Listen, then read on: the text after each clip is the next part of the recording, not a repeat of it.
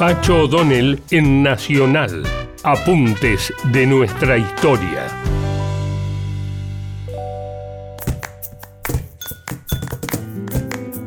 Don Juan Manuel de Rosas le encarga a Facundo Quiroga la misión de mediar entre los gobiernos federalistas de Salta, Tucumán y Santiago del Estero, que amenazan con enfrascarse en una guerra.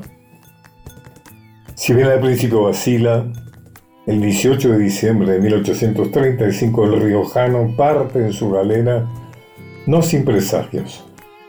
Si salgo bien te volveré a ver, se despide Buenos Aires, si no, adiós para siempre. A su lado, en el sangoloteante asiento, dejará su fiel secretario, el doctor José Santos Ortiz. La breve detención en Córdoba da tiempo suficiente a Santos Ortiz para enterarse de lo que se rumoreaba. El asesinato de Quiroga estaba ya decidido, sus asesinos seleccionados, las tercerolas compradas.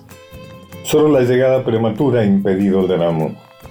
Pero cuando la galera se aleja difuminada por el polvo, los pronósticos se arrecian.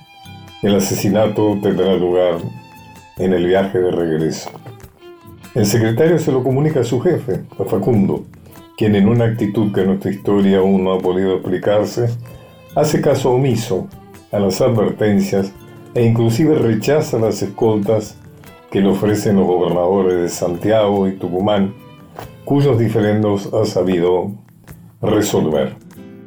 Antes de llegar a la posta del ojo del agua, la diligencia es interceptada por un joven quien renueva todas las amenazas, todas las informaciones acerca del atentado. El joven Sandivaras había traído un caballo a la rienda y se lo ofrece a Ortiz para que salve su vida. Habrá vacilado seguramente el secretario. Habrá mirado el caballo que lo tentaba con la supervivencia y habrá mirado a su jefe, aquel hombre por el que sentía, como muchos, una devoción rayana en la adoración.